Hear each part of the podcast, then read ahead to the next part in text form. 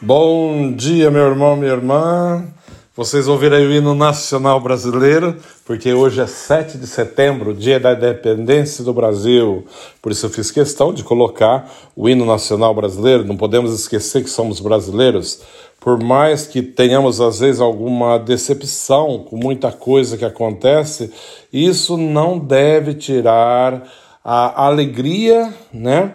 a, a força não deve tirar assim o orgulho de sermos brasileiros.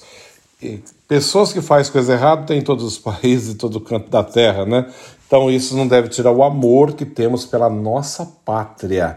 Embora muitos que, vão ouvir, eles moram aqui nos Estados Unidos, né? Quando o povo fala assim, ah, na América, América também é o Brasil, porque a América do Sul e aqui é a América do Norte mas nunca podemos esquecer que somos brasileiros e temos que honrar a nossa raça, alegrar-se por ser brasileiro, né? ter o orgulho de ser brasileiro, de carregar né, a nossa bandeira, claro, isso é muito importante. Então, que você, eu e todos nós nos alegremos nesse dia festejando a independência do Brasil, né? Talvez você tenha tá pensando muito assim de maneira pessimista, ah, o Brasil falta muito para ser independente, sei lá, whatever, o que você quiser pensar, mas temos que pensar e olhar para frente, né?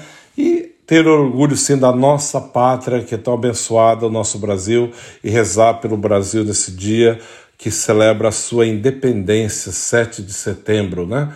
Também rezar hoje, rezo pelo bispo que quem me ordenou, Dom Dadeus Gring, que é aniversário dele, né? já é bispo emérito agora, e também pelo padre Valdemar Júnior, o Juninho, que agora está em Tambaú, quero rezar por ele, rezar também pelo padre Carlos, padre Carlos, que é o nosso pároco aqui em Estouta agora, que começou essa semana passada, também é os anos dele, vamos rezar por ele, por todos aqueles que completam mais um ano de vida. Então, nesse dia da independência do Brasil. E hoje o Evangelho de Lucas, São Lucas está nos dizendo: aconteceu num dia de sábado que Jesus entrou na sinagoga e começou a ensinar. Aí havia um homem cuja mão direita era seca. Os mestres da lei os fariseus observavam para ver se Jesus iria curá-lo em dia de sábado, e assim encontrarem motivo para acusá-lo. Jesus, porém, conhecendo seus pensamentos, Disse ao homem da mão seca: Levanta-te e fica aqui no meio. E ele se levantou e ficou de pé. Disse-lhe Jesus: Eu vos pergunto: o que é permitido? Fazer no sábado o bem ou o mal? Salvar uma vida ou deixar que se perca? Então, Jesus olhou para todos os que estavam ao seu redor e disse ao homem: Estende a tua mão. O homem assim o fez e sua mão ficou curada. Eles ficaram com muita raiva e ameaçavam a e, dis e começavam a discutir entre si sobre o que poderiam fazer contra Jesus. Palavra da salvação. Glória a vós, Senhor. Às vezes, né, ontem na, na missa eu falava sobre a correção fraterna, a importância de corrigir o outro fraternalmente, né? E, e, explicava a importância da correção com misericórdia, que nós conseguimos ganhar as pessoas. Agora, quando usamos de legalismo, de moralismo, para tentar apontar o defeito do outro, nós distanciamos as pessoas, não conseguimos nada, né? Então Jesus quando fala que é permitido, né?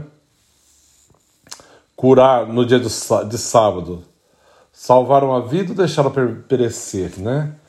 Enquanto eles estavam se assim, preocupados em viver a lei pela lei, né? Simplesmente um legalismo, mas não tinha ação nenhuma fora disso, não tinha misericórdia, não tinha compaixão nenhuma daqueles que sofriam. E cumprir a lei, eu cumpri, eu estou fazendo. Não, não é isso mais importante. Acima de qualquer lei deve estar o amor, deve estar a misericórdia.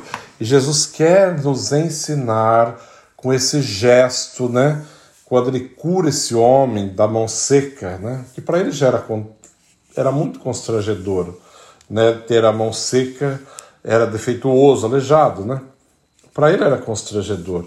Então, quando Jesus o cura, devolve para aquele homem muita coisa, né? Até autoestima, alegria novamente. É muito bonito esse gesto. Então, ele cura esse homem que tanto precisava. E ele olha, ele consegue olhar para aquele que necessita com um olhar de misericórdia, com um olhar de ternura, assim que devemos olhar o mundo e as pessoas que estão ao nosso redor, aquelas que realmente necessitam, né? E tentar perguntar, entender, perguntar para Deus em que eu posso ser útil, né? Que eu posso fazer?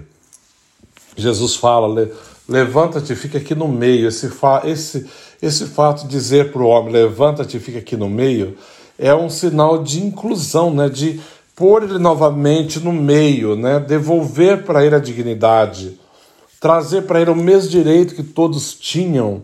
Esse gesto de Jesus aponta isso. E acima de tudo, vai dizer para ele: estende a sua mão. E quando ele a estende, Jesus cura, né? A mão dele fica totalmente curada. E ali eles ficam assim admirados e procuram também um modo, né, os fariseus e os mestres da lei, da lei procurando um modo de como ir contra Jesus, como condená-lo, porque ele fez algo no dia de sábado que não era permitido, né? Mas Jesus mesmo questiona: o que, que, é, que é mais importante, né? Fazer no sábado é permitido fazer o bem ou o mal, né? Salvar uma vida ou deixá-la perecer.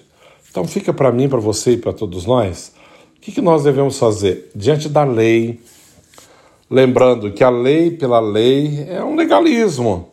Agora, a prática da lei, junto com a misericórdia, sim, aí tem poder de transformar os corações e realmente trazer as pessoas para Deus, e é o que nós devemos fazer, né? Praticar a lei, mas nunca esquecer da misericórdia que cura, que liberta, que está acima de qualquer lei, de qualquer norma. O próprio Senhor fala, né? A prática da misericórdia encobre multidões de pecado. Que pratiquemos a cada dia, a cada instante, nesse dia principalmente, pratiquemos a misericórdia, né? olhemos para o mundo e para as pessoas que nos cercam com o olhar de ternura de Deus, que acolhe, que inclui, que ama, que respeita, que, que transforma, né? que acolhe, não censurando, não condenando, não se achando melhor, não julgando, mas amando e com amor transformando cada coração.